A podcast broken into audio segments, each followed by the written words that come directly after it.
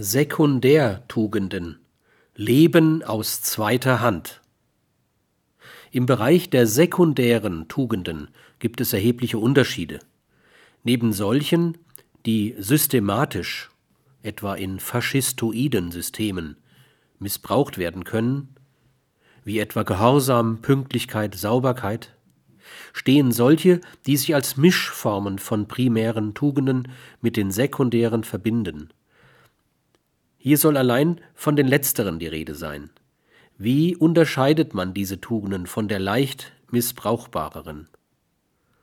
Wir stehen vor der Alternative, ein Leben aus erster Hand zu leben oder durch Zwänge gleich welcher Art, auch manche sekundären Tugenden können zwangsartig missbraucht werden, ein Leben aus zweiter Hand zu leben, ein dem Selbst fremdes Leben.